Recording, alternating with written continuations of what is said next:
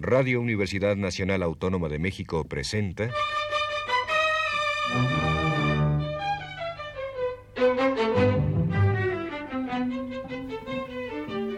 Retrato Hablado. Rufino Tamayo. Un reportaje a cargo de Elvira García.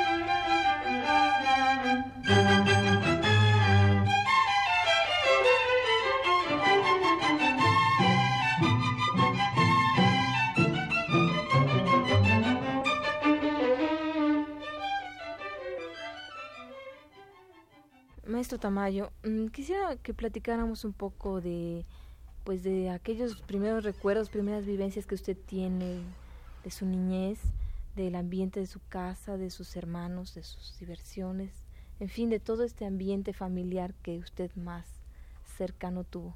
Bueno, pues empezaré por decirle a usted que no tuve hermanos. Y lo que es más ah, doloroso para mí es decirle que conmigo se acaba mi familia. Ah, porque yo tampoco he tenido hijos. Mi niñez, pues la pasé, la primera niñez en la ciudad de Oaxaca, de donde soy nativo. Y ah, debo decirle que pues como en todas las familias nuestras, la religión siempre ha sido una cosa fundamental, de tal suerte que yo estaba metido en la, en la iglesia desde muy niño. Y con motivo de eso, eh, pues aprendí música. Yo era el acólito mayor de una de las iglesias en Oaxaca. Y yo tenía mucha facilidad desde pequeño para la música, al grado de que,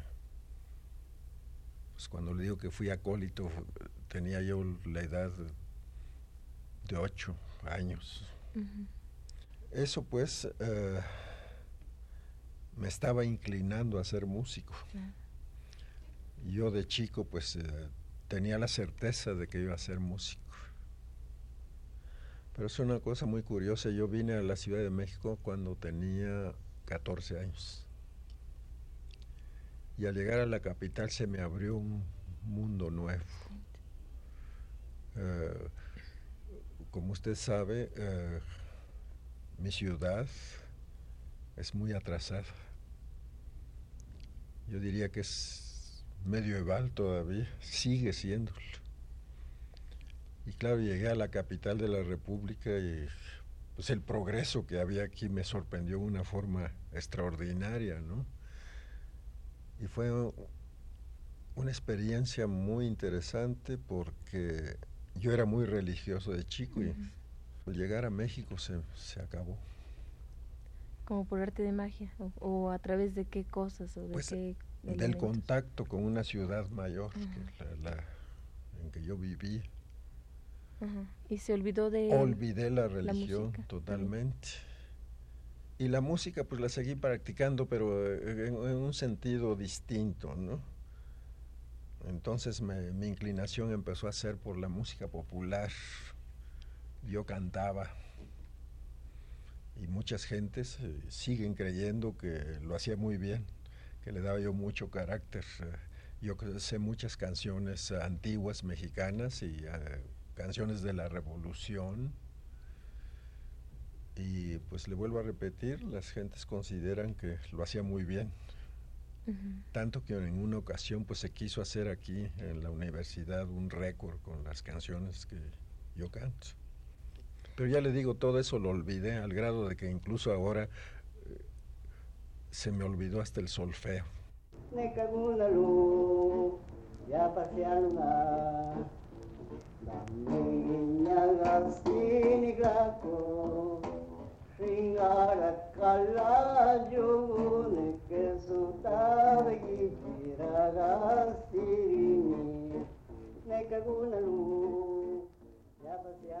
el arte del México precortesiano es interpretación del mito, traducción al idioma plástico de una realidad arraigada en el pensamiento mágico mítico.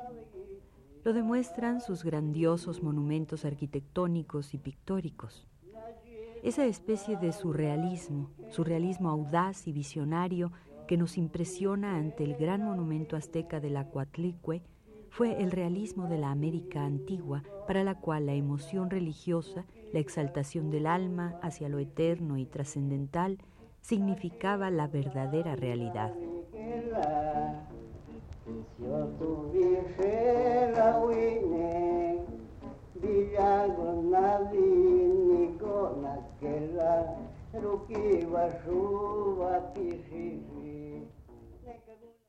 ¿Dónde usted sus primeros estudios de primaria, en fin, todo eso? Eh, bueno, yo estudié al principio naturalmente en Oaxaca, en escuelas católicas, después estudié aquí en, en México.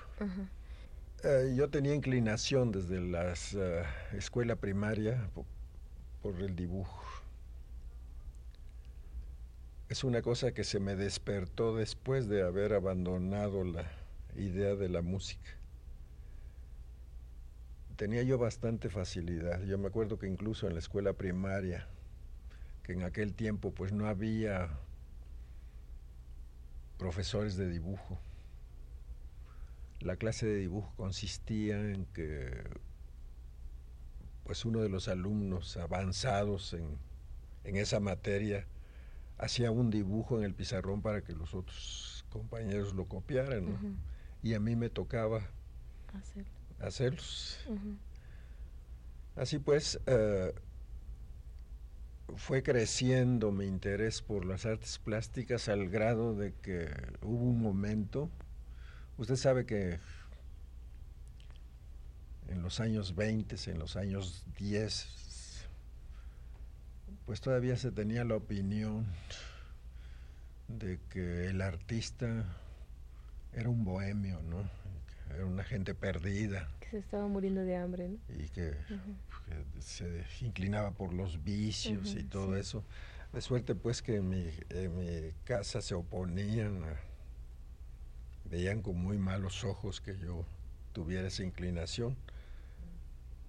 Pero persistió en mí pues el, el deseo de seguir trabajando en esa línea y hasta que mis gentes se convencieron pues de que había que dejarme hacer lo que yo sentía que debería hacer y entré a la Escuela de Bellas Artes en el año de 1917, por cierto.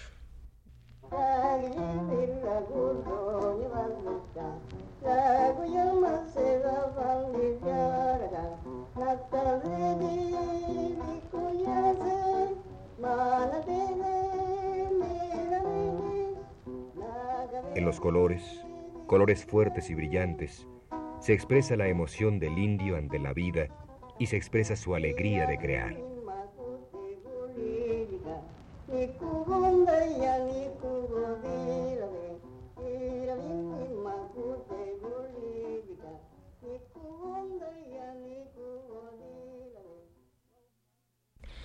Si mis cálculos no están mal, usted cuando llega a la Ciudad de México tiene 14 años.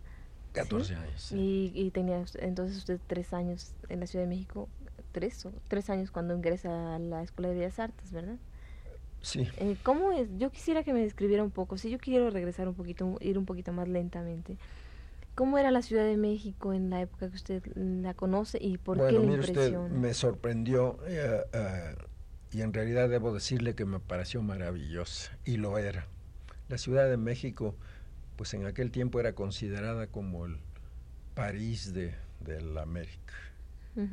La mitad era completamente colonial y lo moderno era muy francés. Eran las colonias aquellas maravillosas de Colonia Roma y la Colonia Juárez. Y el Paseo de la Reforma pues tenía puras casas estilo francés. Era precioso. Era una ciudad que realmente nos enorgullecía y que desgraciadamente se ha echado a perder en una forma tan terrible que yo la considero ahora como una ciudad de tercera clase de Texas. ¿Y pero qué es lo que le impresiona a usted que le hace cambiar, dar ese giro de la música a definirse ya a, la pintura? ¿Hay alguna cosa, algún contacto con alguna gente? Pues mire usted, eh, eh, no, me lo explico. Eh, la explicación que yo le puedo dar en ese sentido es el, el hecho de que confrontándome con esta ciudad que era la, la, la, urbe, ¿no? Me cambió de ideas totalmente olvidé totalmente, como le decía, la, música. Eh, me dediqué a estudiar y lo hacía yo bastante bien. Y no sé por qué, no me explico, porque mi familia, pues sinceramente debo decirle, tenía muy mal gusto. No sé de dónde me salió la posibilidad de ser artista porque, le vuelvo a repetir, mi casa era horrible. Eh, encontraba usted por donde quiera moñitos de listón eh, colgando en las eh, cabeceras de las camas y cosas de esas horribles, ¿no? Pero usted en ese tiempo no hacía consciente esa fealdad del decorado de su casa, o tal vez ahora bueno, lo recuerda, ¿sí? Sí, eso sí me daba yo cuenta de que era muy feo todo. ¿Ah, sí? sí.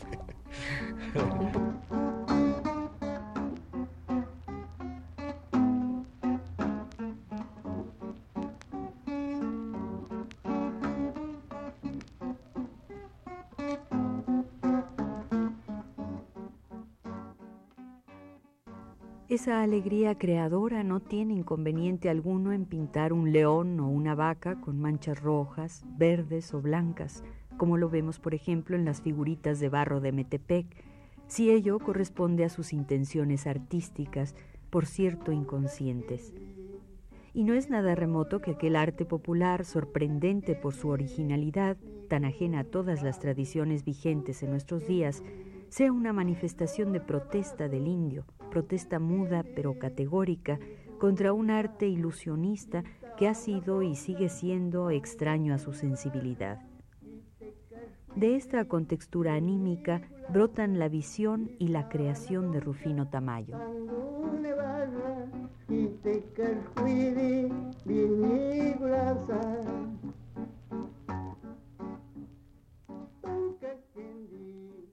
Usted tendría 11 años cuando cuando sucede la Revolución Mexicana. Sí, yo, ¿Cómo la presencié toda. Claro, ¿cómo le afecta en lo material y en lo anímico?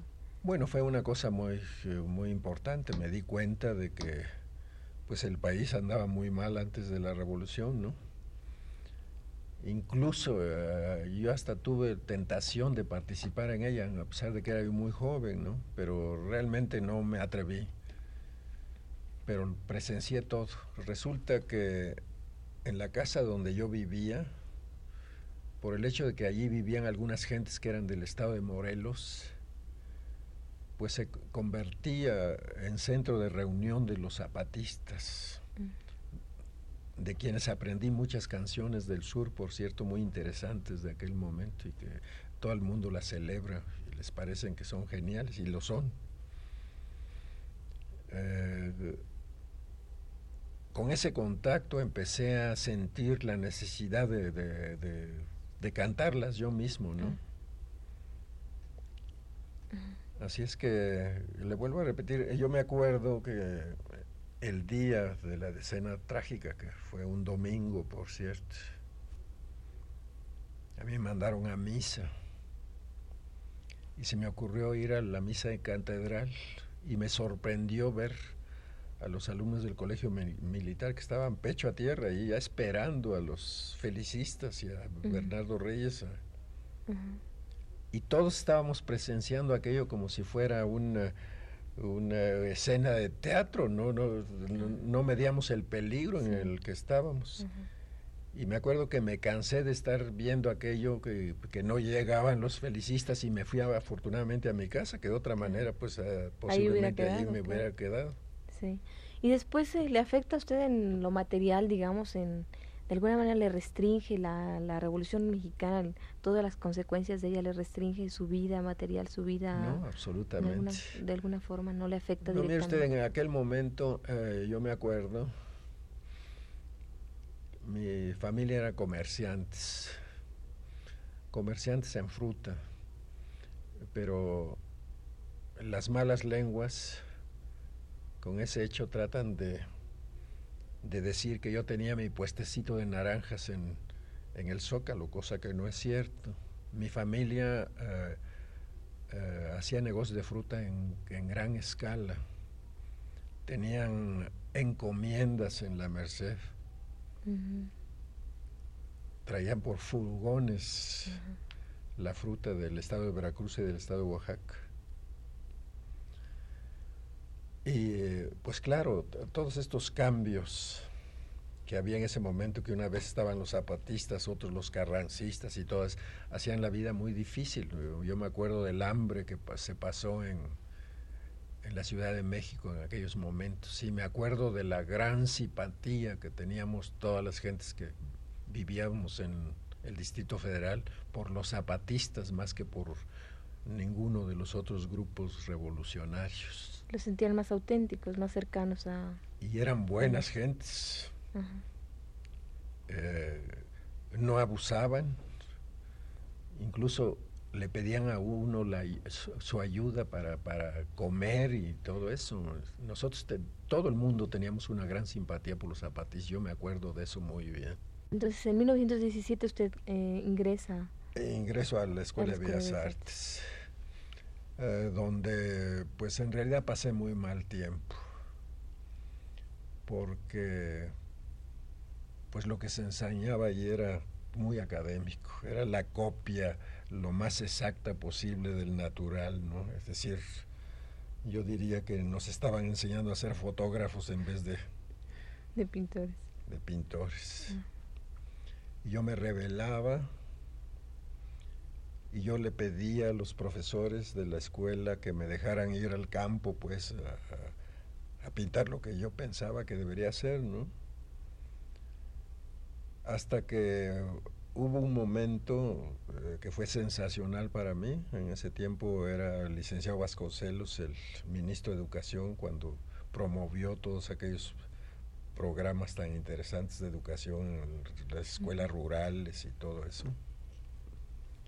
Él fue el que inventó, yo podría decir, la pintura mural, no obstante que no le gustaba lo que aquellos pintores hacían, pero él consideraba pues que había que empujar a todos los que intentaran hacer cosas nuevas. Y como él era de Oaxaca también, pues hubo un momento en que él me dio un puesto en el Museo de Antropología, sin haberlo yo pedido. Tanto que yo pasaba por el Museo de Antropología y me decían, bueno, ¿cuándo viene usted a ocupar su puesto? Yo decía, pero yo no sé nada de eso, ¿no? Se pasaron meses hasta que un día, pues, pues tuve, por la insistencia del jefe del departamento, aquel que era el, señor Mendizábal, Miguel de Mendizábal, que era una persona muy gentil, por cierto, pues fui a ocupar ese puesto, que consistía en eh, conservar los diseños de las artes populares con el objeto de crear pequeños museos en los centros de producción de las artes populares.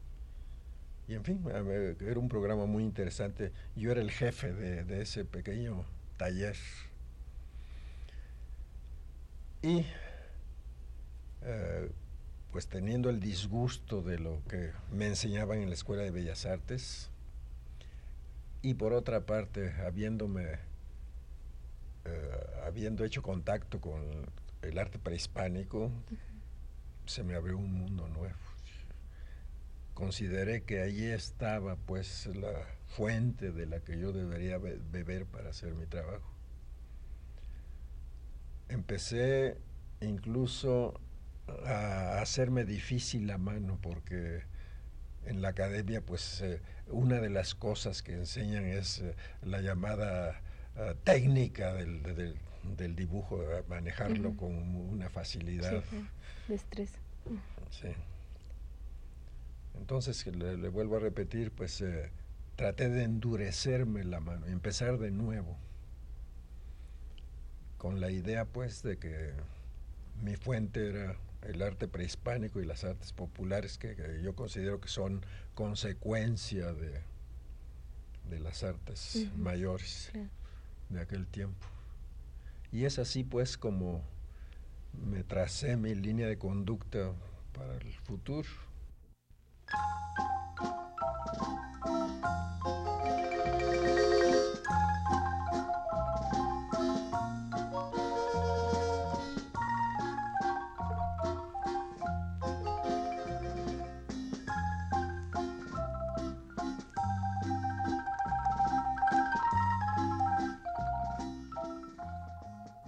En una de las tumbas de Monte Albán se ha encontrado un brasero de barro cocido, representación de Xipe Totec, dios del maíz. Rufino Tamayo es oriundo de la región de Oaxaca, dato que no deja de ser interesante para la comprensión de su pintura. Los zapoteca alienta su visión y la nutre, como nutre la plasticidad elemental de aquella figura de Xipe.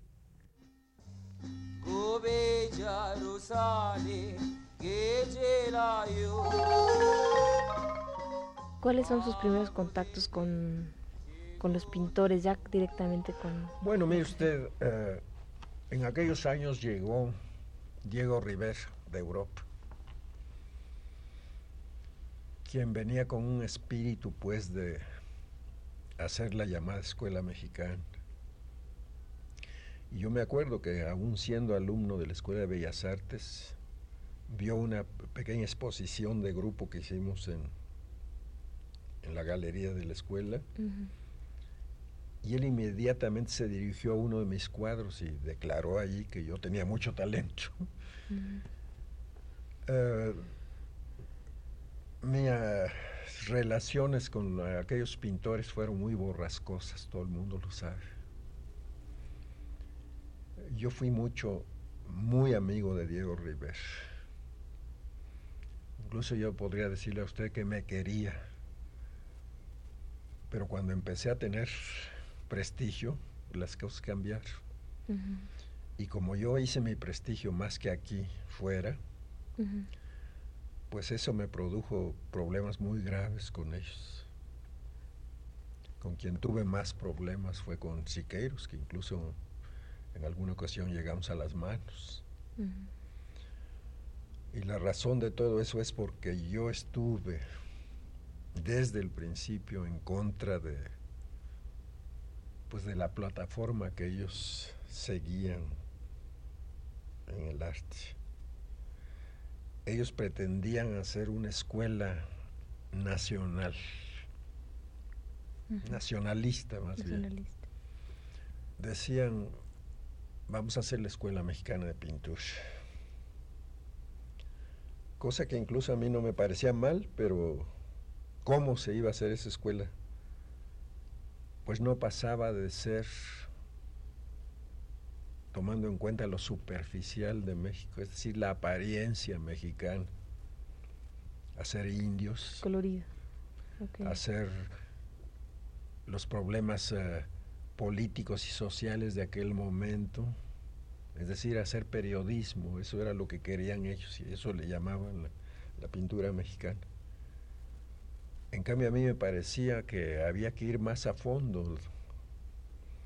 Nosotros eh, afortunadamente tenemos una gran tradición artística, más en lo plástico que en ninguna otra cosa, ¿no?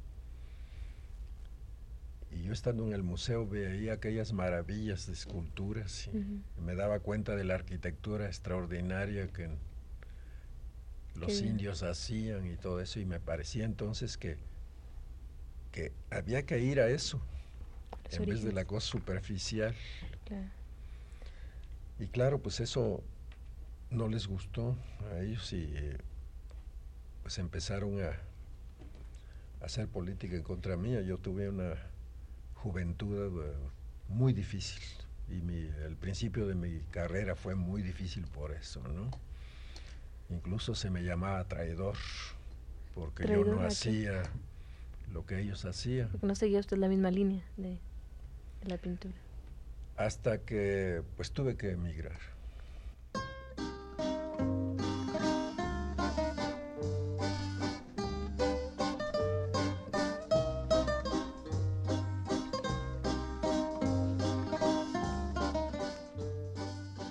La representación de Schipe debe su rango artístico a la estructuración de la masa con elementos tectónicos, esfera, cilindro, círculo, que no ilusionan, sino que crean movimiento plástico, contraste y ritmo.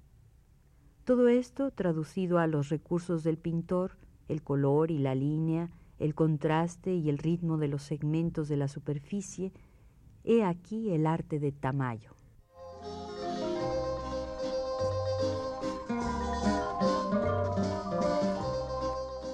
¿En qué año se va usted de México? Yo me fui por primera vez en el año 1926, después de haber hecho mi primera exposición aquí. En ese momento pues había un grupo de gentes inquietas, los famosos contemporáneos, pues haciendo literatura. Carlos Chávez, que era un muchacho con talento en ese momento y que estaba disgustado también de la forma en que se enseñaba la música en México. Carlos Chavos y yo fuimos eh, casi como hermanos, diría yo. Y nos fuimos juntos en 1926 a luchar a Nueva York.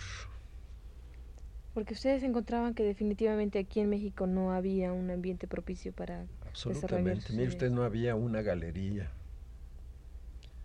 Uno, si quería exhibir, tenía que alquilar un lugar. Yo alquilé una un lugar donde estuvo por mucho tiempo en la Avenida Madero, una armería francesa que se llamó la Casa Convalucía. Allí es donde yo hice mi primera exposición en el año 1926. Y después de esa exposición, pues decidí irme a, luchar fuera. Y tuve momentos muy difíciles. Carlos Chávez y yo estuvimos por dos años y nos fue muy mal.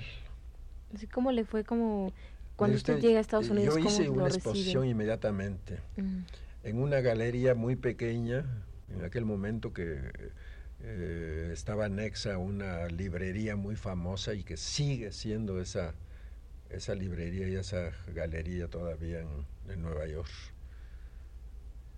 La Galería White yo hice una exposición y tuve éxito de crítica, pero no económico. Así es que tuvimos una época muy dura, Carlos Chávez y yo, y nos regresamos al mismo tiempo, a fines del, del año 28.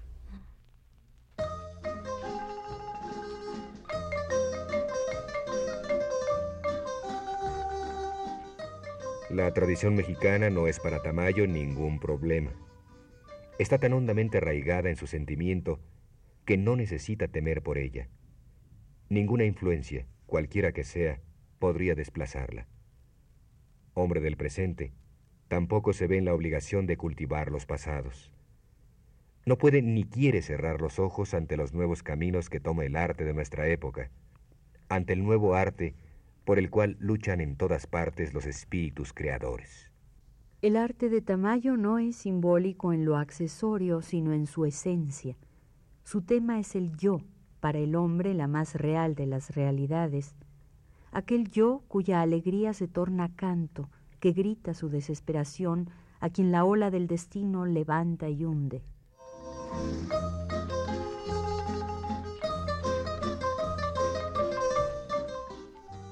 ¿Cómo vivía usted allá en Nueva York? Eh, ¿Con qué dinero? En fin. Eh, bueno, mire usted, eh, yo tenía un poco de dinero porque, como le decía yo a usted, mi familia era comerciante. De suerte pues que cuando las cosas fueron muy difíciles, yo era el que el que sostenía la casa. Pero hubo un momento en que ya no era posible y nos regresamos Carlos Chávez y yo juntos. Eh, Carlos tuvo la fortuna en ese momento de que estaba promoviendo aquí Antonieta Rivas Mercado cosas culturales. Y a Antonieta Rivas Mercado se le ocurrió hacer la orquesta y escogió a Carlos Chávez como director. Carlos Chávez no sabía nada de dirección de, orquestas, todo se improvisó, pero de allí partió la, pues la, el prestigio para Carlos Chávez. ¿Y usted no, no entró en dentro de algún proyecto de este? no. Porque, eh, Pero yo insistía en, trabajar en un eh, ambiente más propicio para mí y yo volví a Nueva York y otra vez fracasé. Eh, y el fracaso fue quizá peor en ese momento porque fue el momento de la depresión en, en Estados Unidos, donde las gentes vestidas de etiqueta vendían manzanas y todo eso. Así es que fue todavía más mal. No, no, no, expuso en esa época cuando regresó. Sí, expuse. Y, la misma cosa, pues yo tenía, eh, estaba adquiriendo prestigio, pues, pero económicamente nada. ¿Y cuánto tiempo vivió en usted ese tiempo yo me acuerdo que cuando me iba muy bien, yo tenía siete manzanas para los siete días de la semana. Esa era mi comida cuando me, me iba bien. Pero yo me recuerdo con mucho agrado esa, ese tiempo difícil porque yo creo que pues me hizo, me dio fuerza en mi carácter, ¿no? Esa lucha.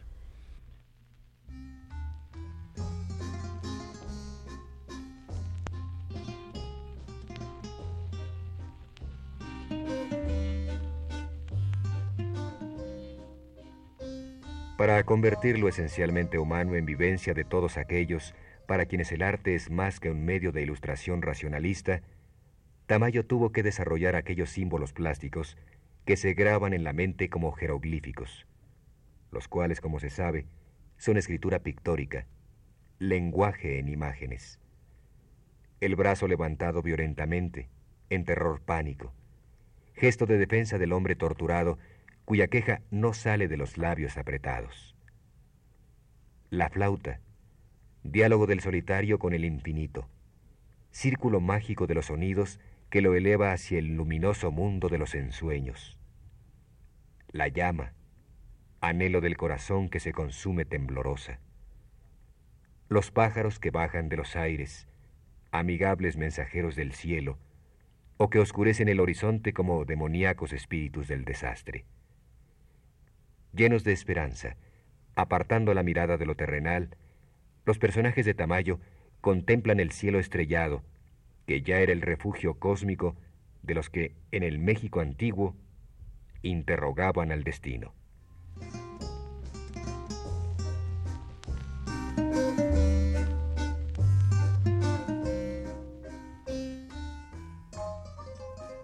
Esta fue la primera parte de la entrevista con el pintor Rufino Tamayo. Le invitamos a escuchar la segunda el próximo jueves a las 10 de la noche.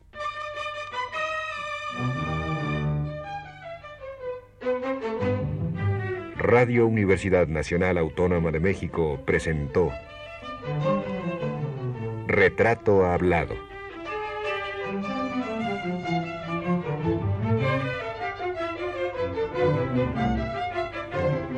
Rufino Tamayo.